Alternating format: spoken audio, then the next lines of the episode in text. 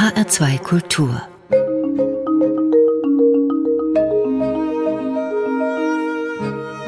Doppelkopf Heute am Tisch mit der Kinderliedermacherin Suli Puschbahn, Gastgeber ist Eckart Rölke. Sie kommen aus Österreich, leben seit 1994, glaube ich, in Berlin und Sie wissen, wie man Kinder zum Singen bringt. Frau Puschbahn, schönen guten Tag. Guten Tag, hallo. Sie komponieren Songs, Sie schreiben die Texte und die Melodien. Können Sie denn erklären, wie so ein Lied entsteht? Gibt es da sowas wie einen Entstehungsprozess, der irgendwie immer ähnlich abläuft? Also bei den Kinderliedern würde ich sagen, ist es so, es gibt oft für mich irgendeinen persönlichen Impuls. Also ein Gespräch mit einem Kind, ein Thema, was in der Schule auftaucht, wo ich mit Kindern zu tun habe, ein Satz.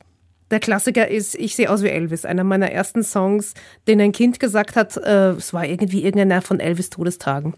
Und der sprang da über Tische und Bänke durchs Klassenzimmer und rief, ah, ich sehe aus wie Elvis. Und ich dachte, ach, toller Satz, da mache ich ein Lied draus. Und ich brauchte dann tatsächlich zwei Anläufe. Der erste war irgendwie Schrott und dann beim zweiten dann läuft es irgendwie. Dann, wenn das Thema klar ist, dann entsteht die Musik dazu und dann, dann, dann geht es dahin. Also erst der Text, die Idee, das Sprachliche und dann die Melodie. Ja, ich würde mich schon als eher textfixiert sehen. Als, äh, ich schreibe nicht eine Melodie und dann überlege ich mir dazu, wie, wie sollte der Text lauten. Das ist eher ungewöhnlich. Und dann das Erfinden der Melodie dann an der Gitarre. Sie sind Gitarristin, Sie spielen Gitarre. Das genau. ist das Hauptinstrument, vermute ich mal. Genau, ja. Und dann setze ich mich hin mit der Gitarre an den Tisch.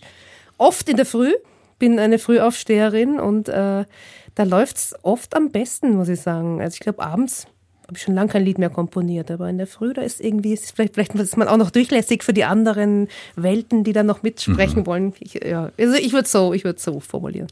Und muss die Musik immer schnell sein eigentlich bei Kinderliedern? Also, Nein, oder ganz auch, und gar auch getragene Ja, sicher. Balladen und gefühlvolle Lieder, Lieder, wo es ums Einschlafen geht, da kann man ja nicht so auf den Putz hauen. Ne? Ich habe auf jeder meiner CDs immer ein letztes in irgendeiner Form Gute Nacht Lied. Jetzt auf meiner letzten CD ist es ein Holzwurm auf einem Schiff, auf einem Piratenschiff, der sich sozusagen in den Schlaf gesungen wird und darüber realisiert, ob er jetzt in Zukunft irgendwann sein eigenes Schiff auffressen wird und ob das vielleicht doch nicht ganz so clever ist. Aber es gibt natürlich auch immer Lieder, die müssen irgendwie zünden, da müssen die Kinder sich bewegen, die müssen Sowieso. tanzen eigentlich. Also Sowieso. Bewegung gehört dazu. Sowieso. Also jedes, ich, ich würde so sagen, jedes Kinderkonzert und meine Lieblingsaltersgruppe ist Berliner Grundschule, also sag ich mal von fünf bis elf vielleicht, plus minus, kommt immer ein bisschen drauf an, ist ein Mitmachkonzert. Es gibt keine Konzerte, wo Kinder 50 oder 60 Minuten still sitzen und begeistert der Kinderliedermacherin lauschen. Nein, es gibt immer Anteile mit, zum Mitsingen, es gibt immer Teile zum sich bewegen, auch mal tanzen, hüpfen, wie auch immer.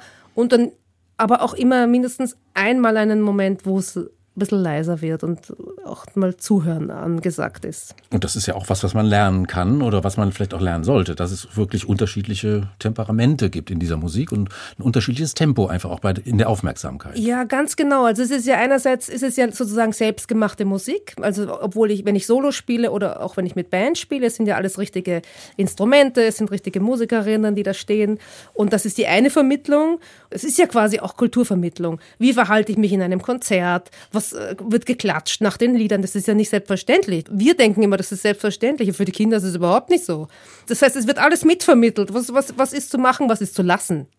Das ist eigentlich so ein Gesamtpaket an letztlich an Bildung, mhm. wenn man so will. Jetzt haben Sie schon ein paar Stichworte angesprochen, Frau Puschbahn, über die wollen wir natürlich nachher noch sprechen, mhm. über die Band, Musikbildung, Musikausbildung, Musikerziehung auch. Aber wir wollen natürlich jetzt nicht nur, zunächst mal nicht nur über Musik reden, sondern auch Musik hören. Und damit wir dann auch einfach mal konkreten Eindruck bekommen von der Musik, die Sie machen. Ein gutes Beispiel ist Ihr Song Ich habe die Schnauze voll von Rosa. Wenn Sie das Lied vor Kindern singen, müssen Sie denen vorher erklären, worum es geht, wer diese Prinzessin Lilifee ist? Nein, Lilifee ist bekannt.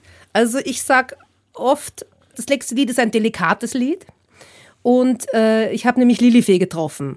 Und dann gibt es unterschiedliche Reaktionen darauf. Jüngere Kinder, was, wirklich? Ältere Kinder, ja, ja. Und dann geht aber der Song los und der Moment, wenn das Intro vorbei ist und der Refrain, der erste Refrain kommt, das ist oft so ein Lacher und so überraschend und die Kinder rechnen einfach nicht damit, was Lilifee uns zu sagen hat. Suli Puschbahn mit Ich hab die Schnauze voll von Rosa.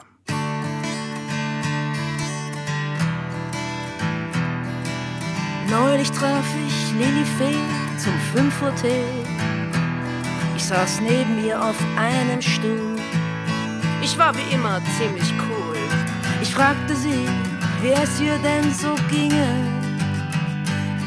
und was das Feenleben bringe.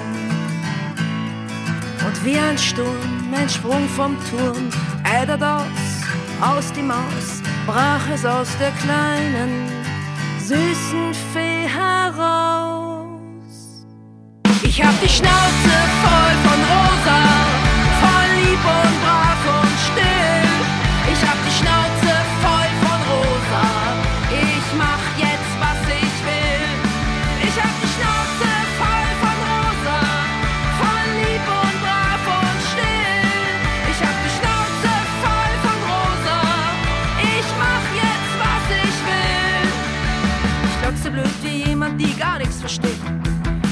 Stampfte auf vor Wut, ihr Gesicht war rot wie Glut.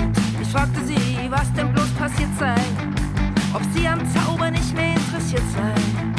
Sie sah mich an mit dunklem Blick und sprach, es führt kein Weg zurück. Dunkelblau finde ich so schick, ich will mein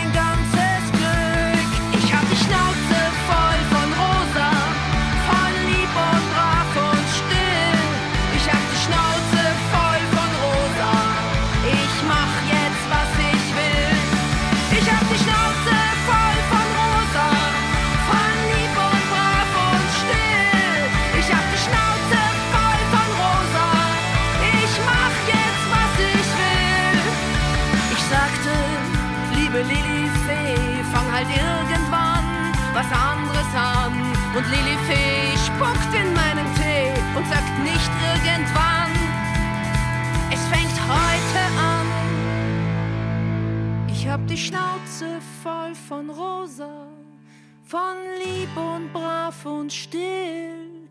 Ich hab die Schnauze voll von Rosa, ich mach jetzt, was ich will.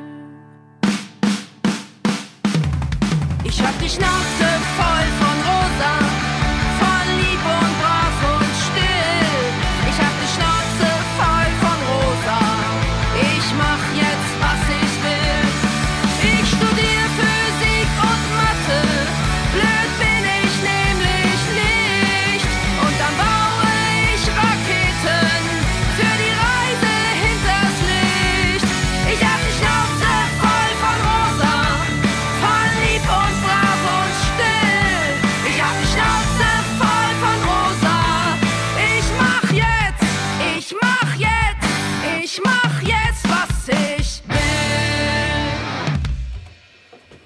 Soli Puschbahn mit ihrem Song Ich hab die Schnauze voll von Rosa. H2 Kultur Doppelkopf heute mit der Liedermacherin Soli Puschbahn, Gastgeber ist Eckhard Rölke.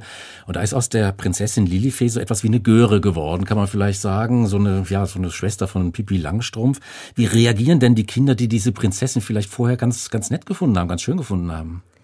Das ist, im, in, sag mal, in meiner, in meiner Altersstufe von Kindern, die ich besinge, ist das eher selten. Kinder sind einfach, differenzieren das einfach. Die wachsen so mit fünf, sechs aus diesem Lilifee-Alter raus. Und für die Jüngeren ist es einfach trotzdem eine Party.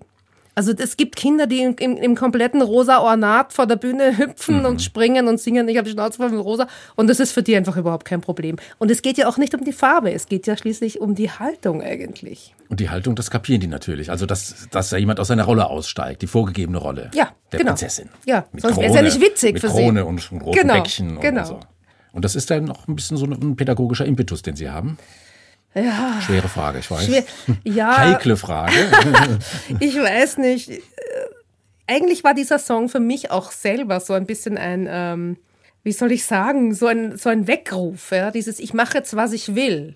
Ist ja, für, ich sage jetzt auch mal, auch für mich als Frau ein wichtiges Mantra, zu sagen, ich setze mich auch als Kinderliedermacherin über, sag mal, über das Genre hinweg und bin, äh, agiere außerhalb von Schubladen und, und hau auch so ein bisschen auf den Putz und traue mich das jetzt einfach.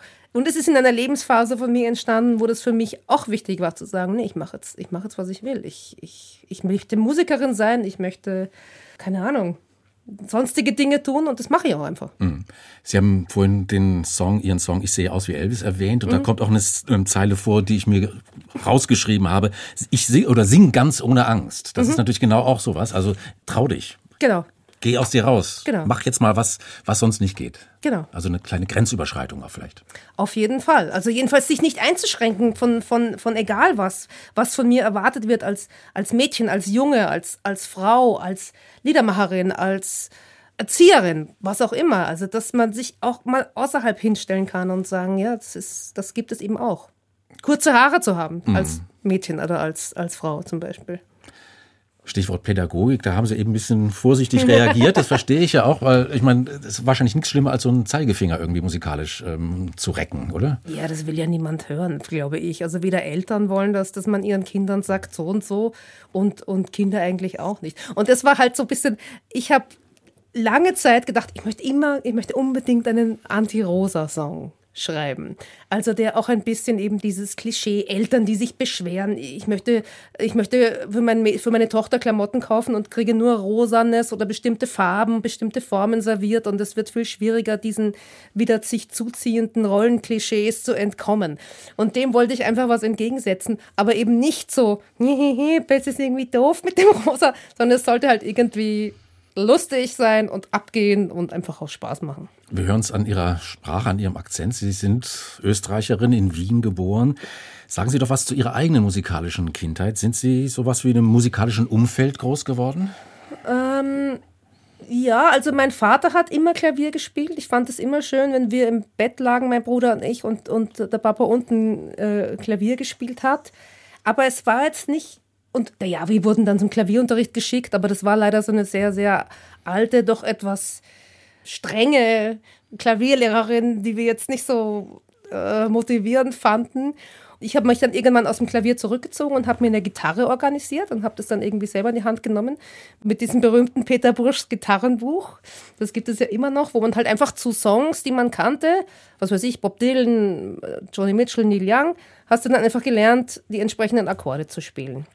Mein Bruder hat weiter sich dem Klavier hingegeben und ist ein sehr guter Jazzpianist geworden. Aber nie, ist nie, hat nie den Beruf daraus gemacht, sondern immer nur so zur Freude und zum Privaten.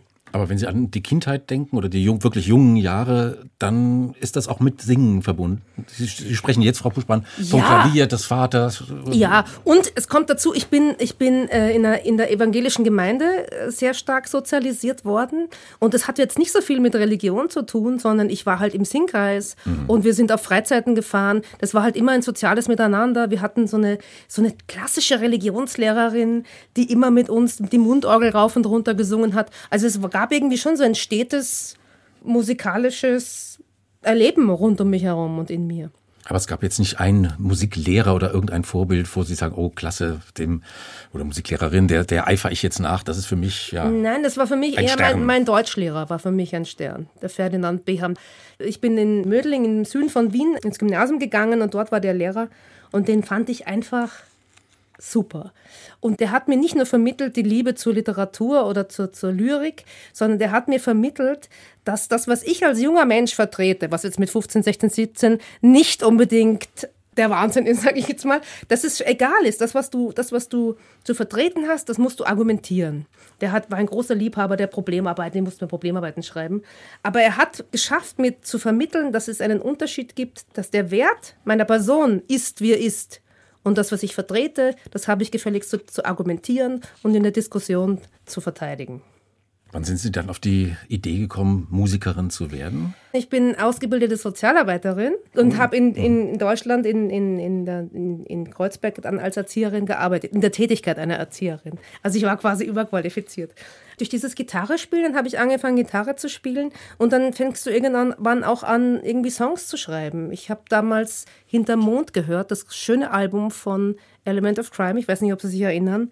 Und das war für mich das erste deutsche Album, das Element of Crime gemacht hat. Das war für mich ein Erweckungserlebnis. Ich war natürlich auch von österreichischer Popmusik umgeben und so weiter, aber die hat mich jetzt nicht unbedingt inspiriert, selber zu schreiben. Aber als ich damals Hinterm Mond gehört habe, habe ich gedacht, okay, also man kann deutsche Texte schreiben, die tiefschürfend, aber nicht Schlager, die lustig, aber nicht unbedingt Pop sind. Das war so ein Erweckungsmoment.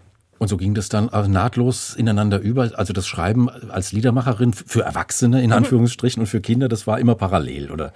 Nein, in, in Österreich war das ganz, war das, äh, habe ich eigentlich fast nur, habe ich nicht nur Erwachsenensongs gemacht. Dann bin ich nach Berlin gezogen und habe halt angefangen ähm, in der Schule zu arbeiten als Honorarkraft erst und dann später mit einer halben Stelle. Und dadurch, dass ich einfach immer von Kindern umgeben war, habe ich halt irgendwann angefangen, auch über und für die zu schreiben. Dann hat mich ein Lehrer gebeten, ob ich in seiner Klasse was singen kann.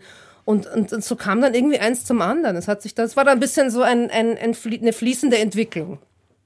Im März 2019, Frau Puschmann, wurden Sie mit dem Deutschen Musikautorenpreis ausgezeichnet. Die Jury lobte Ihre, Zitat, musikalische Handschrift und Ihre zeitgemäßen Texte, die Ihre Songs zu einer Identifikationsmusik von Kindern machen, weit über das Grundschulalter hinaus. Identifikationsmusik, das ist ja ein ziemlich abstrakter Begriff, aber das meint ja doch, glaube ich, was ganz enorm Wichtiges. Kinder können sich mit Hilfe von Musik identifizieren mit Figuren oder mit Themen. Ja, das ist, das ist ganz sicher so. Ne? Wenn, und vor allem, dass in der Musik die Themen aufgegriffen werden, die für Kinder relevant sind. Ja? Und in, auch eben Spiegel, ihre eigene Welt spiegeln. Die Lebenswirklichkeit. Ja, meine, mhm. also einer von den Songs, die ich am allermeisten spiele, heißt Der Wurm. Und da geht es darum, dass alles schief geht. Und in jeder Zeile ist der Name von einem Kind dass ich quasi, ich, ich frage zwei Kinder, wie sie heißen und baue denen den Song ein. Und das lieben die und das sagt einfach sehr viel aus. Das ist ja ein bisschen wie Social Media für Kinder. Man möchte sich gerne wiederfinden in dem, was einem erzählt wird. Und der Musikautorenpreis war für mich ein ganz großes positives Erlebnis, weil es nämlich auch mit meiner Identität sehr viel zu tun hatte. Nämlich, ich wurde von außen gesehen, von der GEMA noch dazu und von einer äh, Jury, die sich ausschließlich mit Musik beschäftigt, die sehen mich so, wie ich gesehen werden möchte. Und das ist natürlich Identität pur. So möchte man es haben.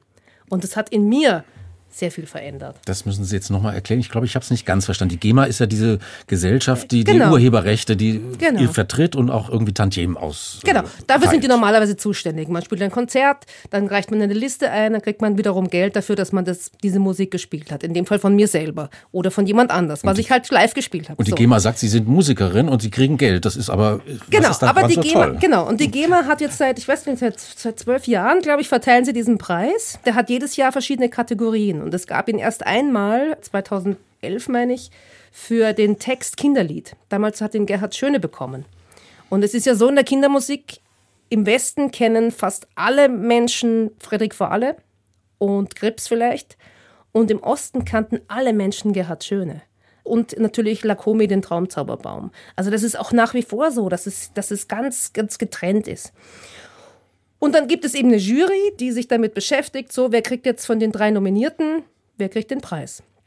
Und für mich war es einfach so, dass sozusagen eine Instanz, die außerhalb von mir ist und die auch kein, kein Wettbewerb ist, wo ich mich mhm. beworben habe, ja, oder wo ich ein Lied hinschicke und sage, so, das sollte jetzt einen Preis kriegen, dass die sagen, deine Musik ist super und deine Musik ist auszeichnungswürdig.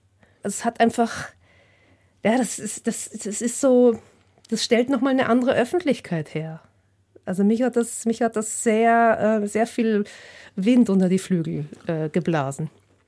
Wir haben es schon angesprochen, Sie machen selbstverständlich auch ähm, Lieder für Erwachsene, Songs mhm. für Erwachsene. Ist das was ganz anderes? Sind die Unterschiede groß? Wie kann man das beschreiben? Thematisch, musikalisch? Also musikalisch finde ich es eigentlich keinen Unterschied. Ich mache keinen Unterschied in der, in der Qualität, die ich für Kinder oder für Erwachsene mache. Ich würde es eher inhaltlich sehen und dass bestimmte Themen halt für Kinder nicht interessant sind und bestimmte Themen, die für Kinder wiederum relevant sind, ist, ist für Erwachsene auch ganz nett, aber nicht unbedingt was, wo man, womit man sich identifizieren kann. Wobei ich finde, dass meine Musik auch für Erwachsene durchaus was zum Hören ist. Also nicht so wenn, wie, wie Kita-Songs, wo klar ist, okay, da hörst du an, an der Diktion und an der Aufmachung, dass es sich um, Musik für ki jüngere Kinder handelt. Die ist einfacher, die ist auch in, in der Struktur einfacher und vielleicht auch in der Darreichung der Lyrik. Ja, also musikalisch würde ich keine Differenz machen und, und inhaltlich ja an den Themen. Aber es ändert nichts dran. Fantasie, Wünsche, Ziele, Ängste, das wird in beiden Bereichen angesprochen. Das ist ja allzu menschlich. Wir hören jetzt ein Lied nach Italien. Was gibt es dazu zu sagen vorweg oder wollen wir es einfach hören, Frau Puschbahn? Ich fände es ganz schön, wenn man vorher weiß, das ist entstanden kurze Zeit, nachdem wir unser 20-jähriges Matura-Treffen, das ist das Abitur in Österreich, hatten und wir haben uns getroffen und sind mit auf einem Schiff die Donau ein Stück runtergefahren. Und ich stand neben Martin aus meiner Klasse, den ich schon eine Weile nicht gesehen habe, und der zu mir sagt, mein Leben ist wie dieser Fluss, so ruhig. Und dann hat er mir erzählt, dass er eben eigentlich schwul ist und aber diesem Lebenstraum das auszuleben nie gefolgt ist bis dahin. Und dann habe ich ihn gefragt, warum nicht? Und dann hat er gesagt, ja, der Richtige ist noch nie gekommen. Und dann fand ich so, ich musste sofort an Adorno denken. Es gibt kein richtiges Leben im Falschen. Das hat mich so beschäftigt, dass ich daraus dieses Lied gemacht habe.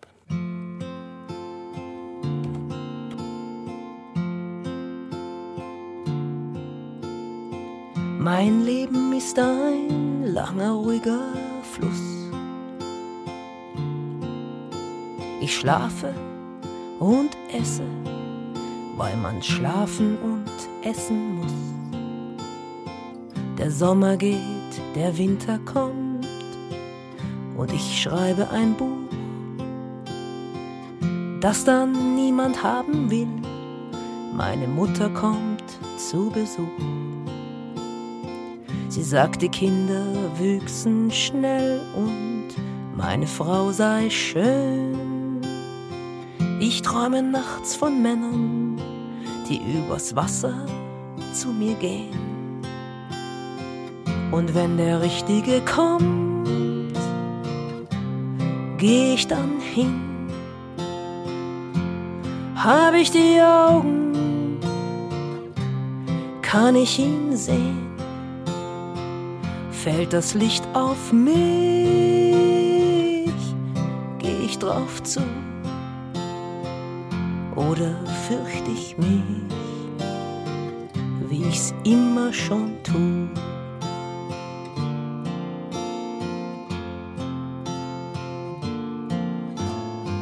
Mitunter vergess ich meinen Traum und mach mein Herz wie neu.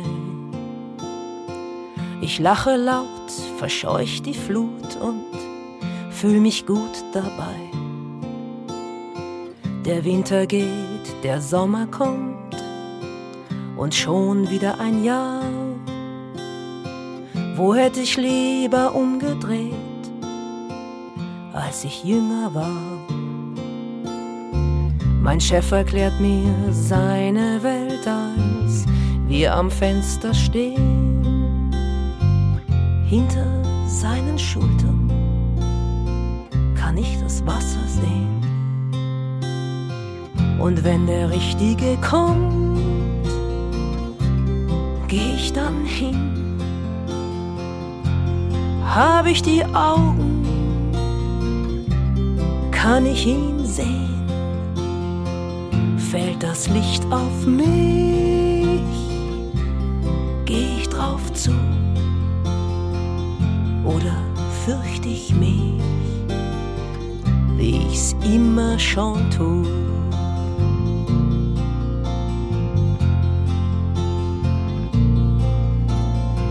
Was legt uns diesen schweren Stein in unser schmales Bett? Wir lieben uns, doch zum Begehren fehlt dieser kleine Schritt. Der Sommer geht, der Winter kommt, die Masern, die Pubertät. Ob eines meiner Kinder jemals vor solchen Rätseln steht. Was gebe ich ihnen an die Hand? Was gebe ich ihnen mit?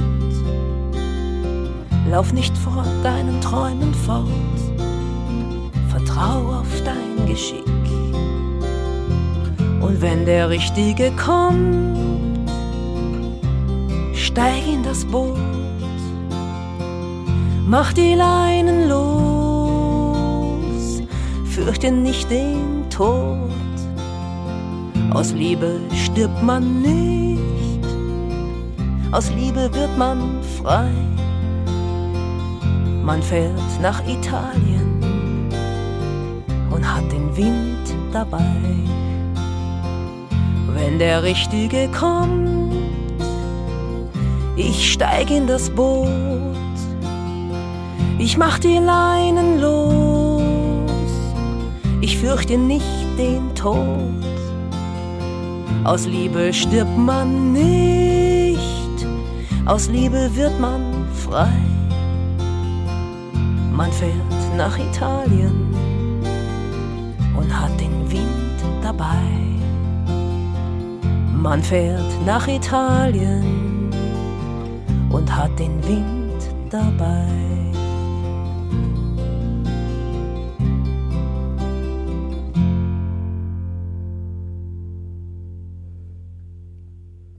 Nach Italien von Suli Puschwan. Sie ist heute Gast hier in Doppelkopf H2 Kultur. Gastgeber ist Eckhard Rölke.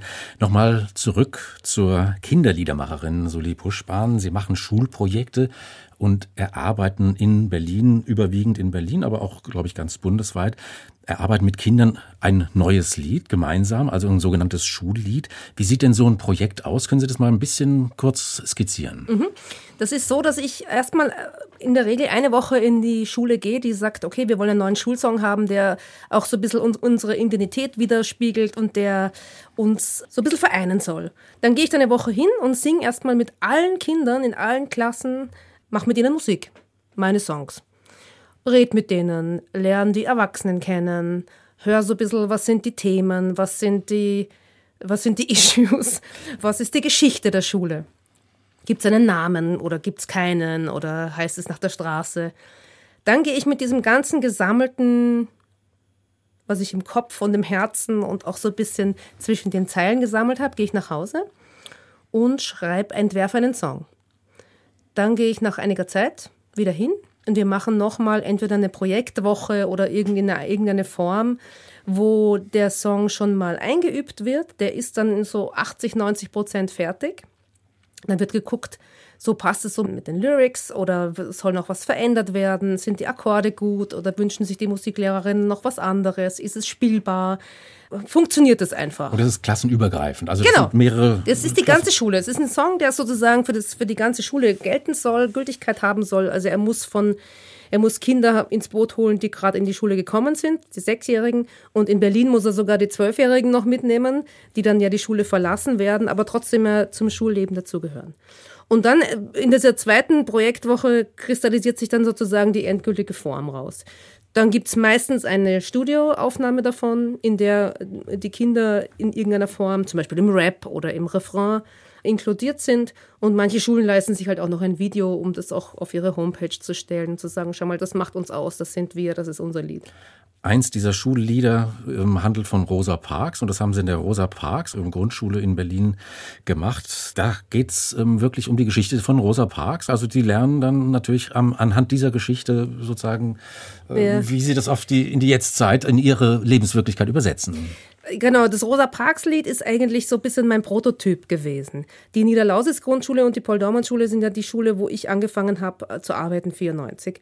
Und die wurden zu einer gemeinsamen Schule fusioniert. Und die hatten einen neuen Namen bekommen, Rosa Parks. Und dann war natürlich klar, dass Rosa Parks ein viel besserer Schulname ist als Niederlausitz oder wer auch immer Paul Dormann gewesen sein mag. Und dass diese Geschichte sich für Kinder viel besser übersetzt. Und dann habe ich, es hat allerdings eine ganze Weile gedauert, dieses Schullied zu entwickeln, weil die Schule musste ja auch letztendlich eine Identität für sich selbst finden. Also man ja zwei Schulen an einem Standort, durchaus auch die Kinder, es gab schon auch so Feindschaften. Also es war für alle was Neues, auch die Erwachsenen mussten da erst mhm. reinwachsen. Und eigentlich hat diese Entstehung des Liedes auch dieses Hineinwachsen in diese neue Identität begleitet. Also Rosa Parks, die die Bürgerrechtsbewegung initiiert hat ja, ja. In, in, den USA, die ja, einfach im Bus sitzen geblieben ist. Das ist natürlich das eine tolle Geschichte ne, für Kinder. Ich weiß noch, äh, kurze Zeit nachdem, nachdem der neue Name da war, habe ich mich mit Aisha unterhalten, türkisches Mädchen, die war damals vielleicht vierte oder fünfte Klasse. Und die sagt zu mir, ja, Rosa Parks, Rosa Parks, wer soll denn Rosa Parks sein? Ich sage, nein, das war die, die im Bus gefahren ist und die schwarzen Menschen saßen hinten und die weißen vorne. Und sie, ja und? Und dann sage ich, ja, du, du musst dir vorstellen, die deutschen Kinder dürfen vorne sitzen und die türkischen Kinder müssen hinten sitzen. Was? Und das war für sie total klar, worum es geht in dem Moment. Es brauchte zwar nochmal diese kleine Übersetzung, aber natürlich, natürlich ist es total plastisch, ne? Dass Benachteiligung eigentlich voll nicht okay ist, wie Kinder sagen würden. Und ich habe das oft erlebt, dass Kinder ein sehr, sehr klares Verständnis von Gerechtigkeit haben. Ein Gespür dafür. Ja, total. Und es auch einfordern. Und das Lied, das produzieren Sie dann auch mit Ihrer Band unter Umständen? Genau, in, in dem Fall habe ich es mit meiner Band produziert. Das ist in denselben Zeitraum hineingefallen. Ich habe meine ersten beiden CDs gemacht, ähm, solo quasi. Und dann habe ich meine Band dazu gewonnen und habe mit diesen äh, drei fantastischen Musikerinnen und Musikern angefangen, die Songs eben auch ein bisschen rockiger zu arrangieren. Wir haben dann die CD gemacht, ich habe die Schnauze voll von Rosa. Und in diese Zeit fiel auch dieses Rosa Parks Lied. Deswegen ist es auch, gehört es sozusagen zum zum Werk meiner Band und wir spielen das auch relativ häufig in Konzerten. Ich erzähle dann ein bisschen, wer Rosa Parks war. Das bewegt die Herzen sehr. Ihre Band, die Kapelle der guten Hoffnung. Genau. Was ist das für ein Name? Kap der guten Hoffnung, oder? Genau, das Kap der guten Hoffnung schwingt mit, äh, wenn, eine, wenn eine Frau schwanger ist, dann ist sie, hat man ja früher gesagt, sie ist guter Hoffnung, das schwingt In anderen mit. Umständen oder gute Hoffnung. Genau. Ich war halt als Suli Puschmann, als Solokünstlerin durchaus schon bekannt. Ich meine, ja. Und das wollte ich gern behalten und dann haben wir halt überlegt, so, wie könnte denn die Band heißen, die äh, mit mir zusammen dieses Projekt trägt? Und dann sind wir auch mit Kapelle der guten Hoffnung. Wir fanden das schön. Manche, glaube ich, finden es ein bisschen schwierig, sich zu merken. Aber ich finde es eigentlich sehr, sehr schön.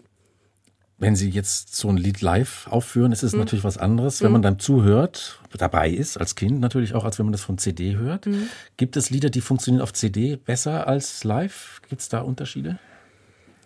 Es gibt Lieder, die wir live nie spielen, die auf der CD aber trotzdem drauf sind und auch auf der CD Sinn machen es gibt ja Kinder, die haben ja so unterschiedliche Geschmäcker. Ne? Es gibt Kinder, für die ist, ich habe die Schnauze voll von Rosa das Größte. Gerade gestern habe ich für ein, für ein Kind in einem Zoom-Meeting gesungen, dem sein Lieblingslied ist Frag deine Freundin. Wo ich ja diesen, diesen Grip-Song eingebe. Ich wollte immer einen Grip-Song mal zitieren. Und dann habe ich Volker Ludwig angeschrieben und habe ihn gefragt, ob, ich, ob, das, ob er damit einverstanden wäre, wenn ich in einem meiner Songs Wer sagt, dass Mädchen dümmer sind, zitiere. Und das ist dieser Song. Und das ist nicht oft der Lieblingssong von, von einem Siebenjährigen. Aber es gibt eben Kinder, die dann ganz bestimmte Songs sagen, das ist, das, den finde ich so toll. Das ist für mich der wichtigste Song auf der CD. Und man würde niemals denken, dass nun ausgerechnet dieser Song oder eine Ballade oder, oder das Faultier, auch so ein, mhm. das Faultier, das hängt in, das alles ist ganz langsam und das hängt in den Bäumen rum und gähnt immer und so. Und ja. Und es ist natürlich auch immer, sag, sag mal, in so einem Konzert muss man halt schauen, wie kriegt man die Energien über 60 Minuten gebündelt. Und mehr als ein ruhiges Teil, in Österreich sagt man, geht sich da nicht aus. Mhm. Frau Buschmann, ich finde es äh, erstaunlich oder überraschend, was Sie erzählen, dass Sie jetzt nicht nur Musik machen und mhm. das vielleicht ein bisschen erklären, sondern dass Sie auch mit den Kindern dann über die Musik sprechen. Mhm. Und das steigert ja wahrscheinlich auch sowas wie ein Selbstwertgefühl. Also man wird ernst genommen, man ist mit der Künstlerin, mit der Musikerin und plötzlich funktioniert da was, passiert was, inhaltlich auch. Ja, total. Also ich kriege auch oft Anfragen von Kindern, kannst du mal über das Thema Brille was schreiben? Oder kannst du mal über das Thema, was hatte ich denn neulich, weiß ich jetzt gar nicht mehr, und manchmal, wenn das mit mir dann irgendwie auch resoniert, mache ich das. Und manchmal e-, eben auch nicht. Also das gibt es auch. Aber es ist natürlich ganz, ach, es ist mit, gehört mit zu den schönsten Dingen überhaupt, mit Kindern sich über meine Musik auszutauschen. Jetzt müssen wir natürlich auch noch mal ein ganz anderes Stichwort erwähnen. Das Stichwort, was heißt müssen? Möchte ich. Ich möchte es erwähnen. Den Humor, den mhm. Witz. Der mhm. ist ja bei Kindern auch ganz wichtig. Total. Blödeln, Humor, Dada-Gedichte, Quatsch machen, auch ein paar Sachen mal ausprobieren, die man vielleicht sonst eher nicht ausprobiert. Musikalisch kann man das machen. Aber sie machen auch, ja, Musikkabarett oder mhm. haben einfach witzige, witzige Nummern auch. Das ist eine andere Solipuschbahn oder ist das sozusagen, gehört das alles zusammen? Äh, es ist natürlich ein Teil von mir, aber äh, ich hatte, äh, oder ich habe, sagen wir mal, ich, ich habe ein, ein, ein Comedy-Duo, das heißt die Flietchen. Das ist das österreichische Wort für Flittchen. Also in meiner Musik, ich sage mal, in meiner Liedermacherei und Kindermusik bin ich sehr authentisch. Das ist Suli Puschbahn. Ich unterscheide mich, die Bühnenperson Suli unterscheidet sich kaum von der Privatperson. Auch wenn man mir auf Facebook oder Instagram folgt, dann sieht man mich eigentlich, wie ich bin. Aber für mein comedy-Duo wollte ich immer gern eine Person sein, oder eine Figur, einen Charakter, die ich eigentlich nicht selber bin. Also ich habe zum Beispiel auf der Bühne ein, ein rosa Negligé getragen und eine schwarze Perücke und ich war Frau Pospischil, eine grantige Österreicherin, die halt Gitarre spielt und mein Counterpart ist Frau Oben, die Deutsche, die immer gut gelaunt ist und gar nicht singen kann. Und das ist so ein bisschen der Background von unserem, von unserem Kabarett-Projekt, das aber immer einen, einen sehr, einem sehr kleinen Publikum vorbehalten blieb. Speziell, ein bisschen speziell. Es ist sehr speziell und es ist ab 18. Wir wollen jetzt einfach mal eins dieser Lieder hören. Und zwar ein kurzes Lied über den perfekten Urlaub. Ist das ja typisch Pushbahn? Das trifft's. Ich weiß ja nicht, wo Sie auf Urlaub waren. In der Südsee, an der Côte d'Azur. Vielleicht in Reykjavik oder auf den Balearen. Notabene, ich kann nichts dafür. Salami, Strand und Macchia auf Korsika. Souvenirs und Schwitzen in Shanghai. Orang-Utan-Babys auf Peppeln auf Sumatra. Terroristenziel sein in der Südtürkei.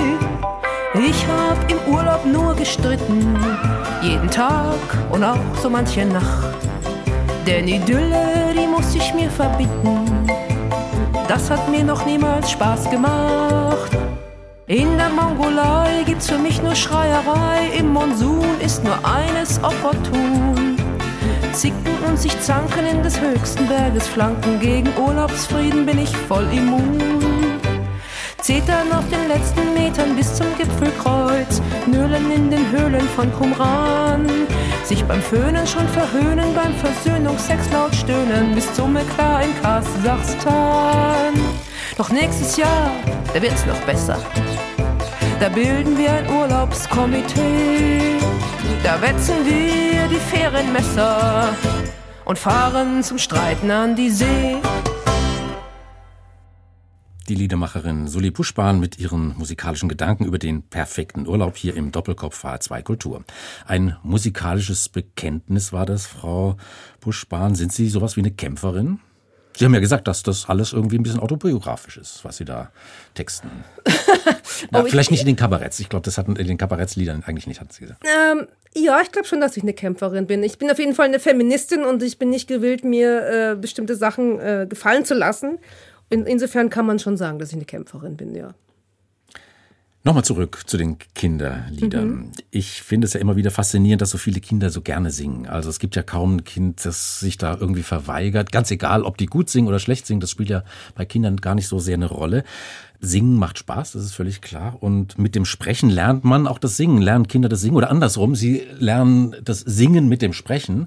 Gibt es eine Erklärung dafür, dass die Kinder dann irgendwann leider irgendwie das Interesse am Singen verlieren? Ich glaube, ich, also ich weiß nicht, ob ich Ihre Einschätzung, dass Kinder immer gerne und viel singen, teile. Eigentlich nicht so richtig. In meiner, aus meiner Erfahrung aus verschiedenen Schulen, in denen ich ja auch viel bin und, und Musik mache, ist es für Kinder durchaus keine Selbstverständlichkeit zu singen. Und das ist sicherlich auch eine der Aufgaben, die die vielen Kolleginnen und Kollegen im Kindermusikbereich übernehmen. Eben mit der Musik, die sie machen, das auch anzuregen, wieder mehr zu singen. Es gibt Eltern, die ihren Kindern nie was vorsingen.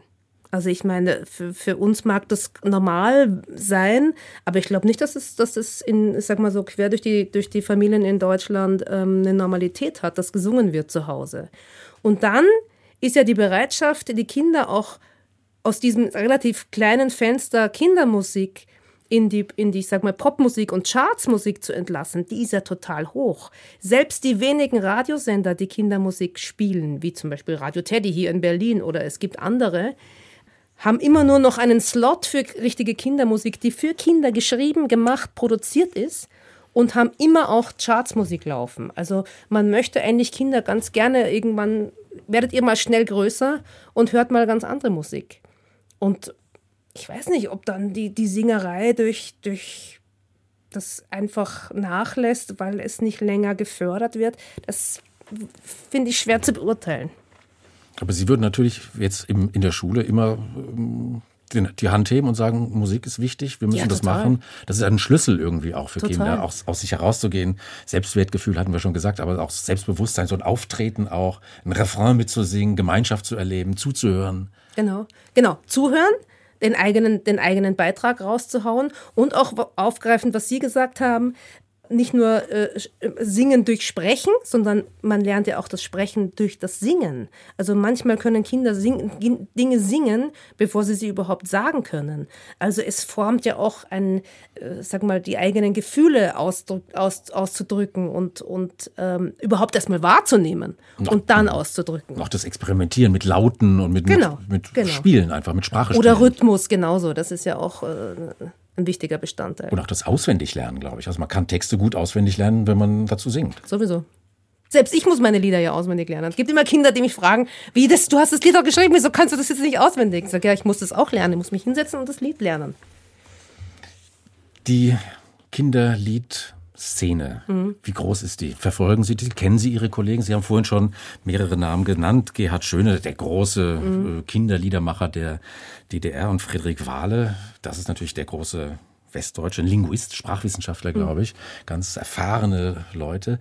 Aber da gibt es natürlich wahrscheinlich sehr, sehr viele, die das machen. Aber Gibt es da sowas wie einen Zusammenschluss auch? Ja, also ich bin äh, Vorsitzende des, der Gruppe Kindermusik.de. Wir waren ganz lange, über mehr als 20 Jahre gibt es uns, als losen Verbund von Menschen, die Musik für Kinder machen. Und jetzt sind wir aber ein eingetragener Verein geworden, weil wir finden, wir müssen uns da auch noch mal ein bisschen mehr zu Wort melden. Wir sind die, der einzige Interessensverband im Bereich Kindermusik. Es gibt sehr viel Kindermusik in Deutschland von ganz dem Süden bis ganz oben, von Kita-Musik bis eben hinauf zu Popmusik. Es entsteht auch pausenlos etwas. Ich kenne viele Kollegen und Kolleginnen eben durch diese, durch kindermusik.de. Wir treffen uns einmal im Jahr und wir wollen einander eben nicht nur Konkurrenz machen, sondern auch ein bisschen das Kinderlied hegen und pflegen und schauen, dass das irgendwie auch, ja, sag mal, nicht unter die Räder kommt. Wenn wir mal zurückgucken in die Geschichte, Kinderlieder 68 und die Folgen war wahrscheinlich ganz wichtig, weil da plötzlich ganz neue Themen auftauchten oder die äh, so was abgeschnitten wurde, wo man gesagt hat, das können wir unseren Kindern ja nicht mehr zumuten, wir wollen was ganz anderes machen mit den Kindern. Ja. Sie hatten ja auch Gripstheater genannt, ganz das war genau. ja sozusagen eine ganz Folge genau. dieser ganzen Also ich glaube, Kinder, Kinder, Gripstheater ist ja, ist ja für Kindermusik fast was, was, was für die Beatles, äh, was die Beatles für die Popmusik sind, also oder für den Rock'n'Roll. Das war so einschneidend, dass sich jemand getraut hat, auch politische Themen ins Kinderlied zu tragen und nicht nur ein Vogel wollte Hochzeit machen, sondern meine Eltern sind geschieden und jetzt muss man sich mal vorstellen, mein, wer sagt, dass Mädchen dümmer sind, ist ein Lied, das ist 50 Jahre alt. Das hat sich Volker Ludwig damals getraut zu sagen, ja, hier, guck mal, hier sind die Geschlechterrollen, ist, so kann es ja wohl nicht sein. Und das war, das ist, glaube ich, für viele, also Kinderliedermacherinnen, die ich sag mal, älter als 30 sind, die kommen um Grips nicht herum. Und die kommen vielleicht auch um Zukowski nicht herum als Einfluss, aber trotzdem haben die das Kinderlied insgesamt extrem weiterentwickelt. Rolf Zukowski, auch so ein großer, der aber so, ja, so, ja, so ein Entertainer ist, oder? Wie, wie kann man den charakterisieren? Wie? Naja, Rolf hat, hat. Lila Launebär. Ja, der hat, der hat äh, sehr viel getan für das, kind, für das Kinderlied an sich. Der hat einfach auch viel geschrieben und der hat auch Gehör gefunden. Und der hat nicht nur bei den Kindern Gehör gefunden, der hat auch bei den Erwachsenen Gehör gefunden. Und das ist ja so ein bisschen, das, das, ist, das ist zum Beispiel was, was ich in der Kindermusik der letzten zehn Jahre oft immer so ein, ein Kriterium der Hörbarkeit ist, ist, gefällt es auch den Eltern. Und natürlich muss Kindermusik auch den Eltern gefallen, weil wer kauft die CDs? Das sind die Eltern. Und zum Beispiel deine Freunde aus Hamburg, die drei Hip-Hopper, die haben das sehr gut äh, drauf, diesen Family Talk mhm. aufzugreifen. Und da hört man halt Sätze im, im Song, die man von zu Hause kennt. Und dann, dann kann man sich dazu irgendwie, damit irgendwie verbinden und weiß, ah, okay, Mhm, kenne ich, ja, das mit dem Nachtisch. Wenn du, wenn du nicht zuerst was anderes isst, dann gibt es eben keinen. Jetzt sprechen wir, Frau Puschmann, über gute Kindermusik, aber es gibt natürlich auch relativ viel schlechte, glaube ich. Also so Industriemusik, so, so, so Stangenware. Ja, das haben Sie schön formuliert, Industriemusik und Stangen. Oft ist es ja so ein Disco-Stampf, sage ich mal so ein bisschen. Synthesizer. Aber das, ich finde, Kindermusik ist halt gar nicht anders als der große Bruder Erwachsenenmusik. Es gibt quasi, es werden alle Genres bedient von Disco bis Schlager, von Rock'n'Roll bis Folkmusik. Und genauso wie in, in der großen Schwester oder im großen Bruder es alles gibt, gibt es halt in der Kindermusik auch alles. Wenn wir über die Kindermusikszene sprechen, müssen wir natürlich auch über den Kinderfunk sprechen. In den öffentlich-rechtlichen Sendern waren ja diese ähm, Veranstaltungen ganz wichtig. Also einerseits die Konzerte, die da veranstaltet wurden, mhm. auch das Geld, das da irgendwie zur Verfügung stand natürlich. Ich habe gesagt, das war wichtig, weil ja viele Redaktionen, Kinderredaktionen, Schulfunkredaktionen nicht mehr ähm, stattfinden im Radio. Wie haben Sie die Entwicklung der vergangenen Jahre erlebt, Frau Buschbahn? Ich finde es ganz erstaunlich, dass es auf der einen Seite Kindermusik sich extrem entwickelt und sehr, sehr viele Projekte entstehen. Und auf der anderen Seite eben Kinderradio, also das terrestrische Kinderradio, nach und nach ähm, geschlossen wird. Also mir ist das nicht so richtig nachzuvollziehen, warum man als Rundfunkstation sich nicht das Publikum von morgen heranziehen möchte mit, mit der qualitativ guten Musik, die man ihnen anbietet. Aber irgendwie. Mit den Möglichkeiten, die genau, man hat. Genau. Also ich meine, es gibt ja den Kiraka, die online, äh, der WDR, der online ähm, äh, sehr aktiv ist. Aber eben, es scheint so zu sein, als würden die Kinder nicht mehr Radio hören. Ich kann mal anders nicht erklären, warum eine Redaktion sagt, das lohnt sich für uns nicht, Kindermusik oder Kinderthemen in einer regelmäßigen Darreichungsform zu liefern. Da müssen Sie als Lobbyistin, die Sie auch sein wollen, aber nochmal nachlegen. Ja, ja, vielleicht, ja. Noch eine Musik zum Schluss, die nichts mit dem zu tun hat, glaube ich, was, mhm. worüber wir jetzt gesprochen haben. Mhm. Nicht über Suli Puschbahns Werke für Kinder, für Erwachsene, mhm. fürs Kabarett, sondern zum Duo, einem Frauenduo, Indigo Girls aus den USA. Da haben sie eine Musik jetzt noch ausgewählt für den Schluss. Galileo mhm. heißt dieser Song. Mhm. Was ist das für eine Musik? Was fasziniert Sie daran? Warum haben Sie die ausgewählt? Die Indigo Girls begleiten mich schon von ihrer ersten Platte.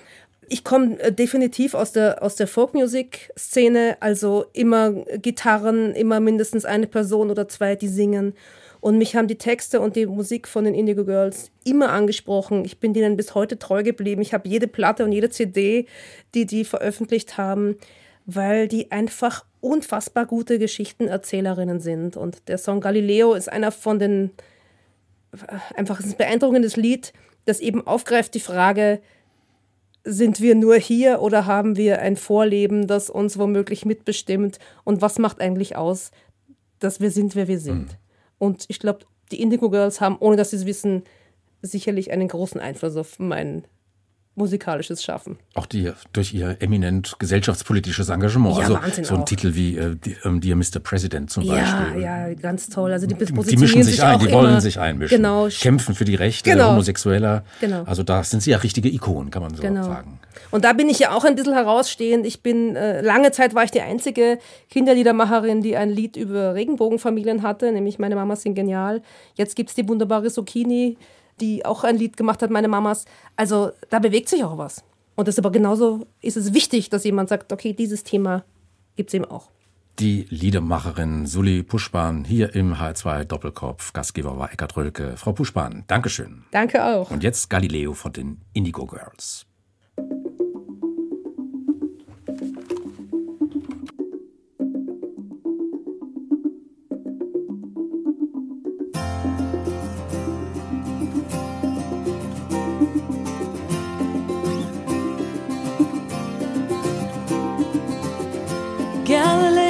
Head was on the block. The crime was looking up the truth. And as the bombshells of my daily fears explode, I try to trace them to my youth. And then you had to bring up reincarnation over a couple of beers the other night. And now I'm serving time for mistakes made by another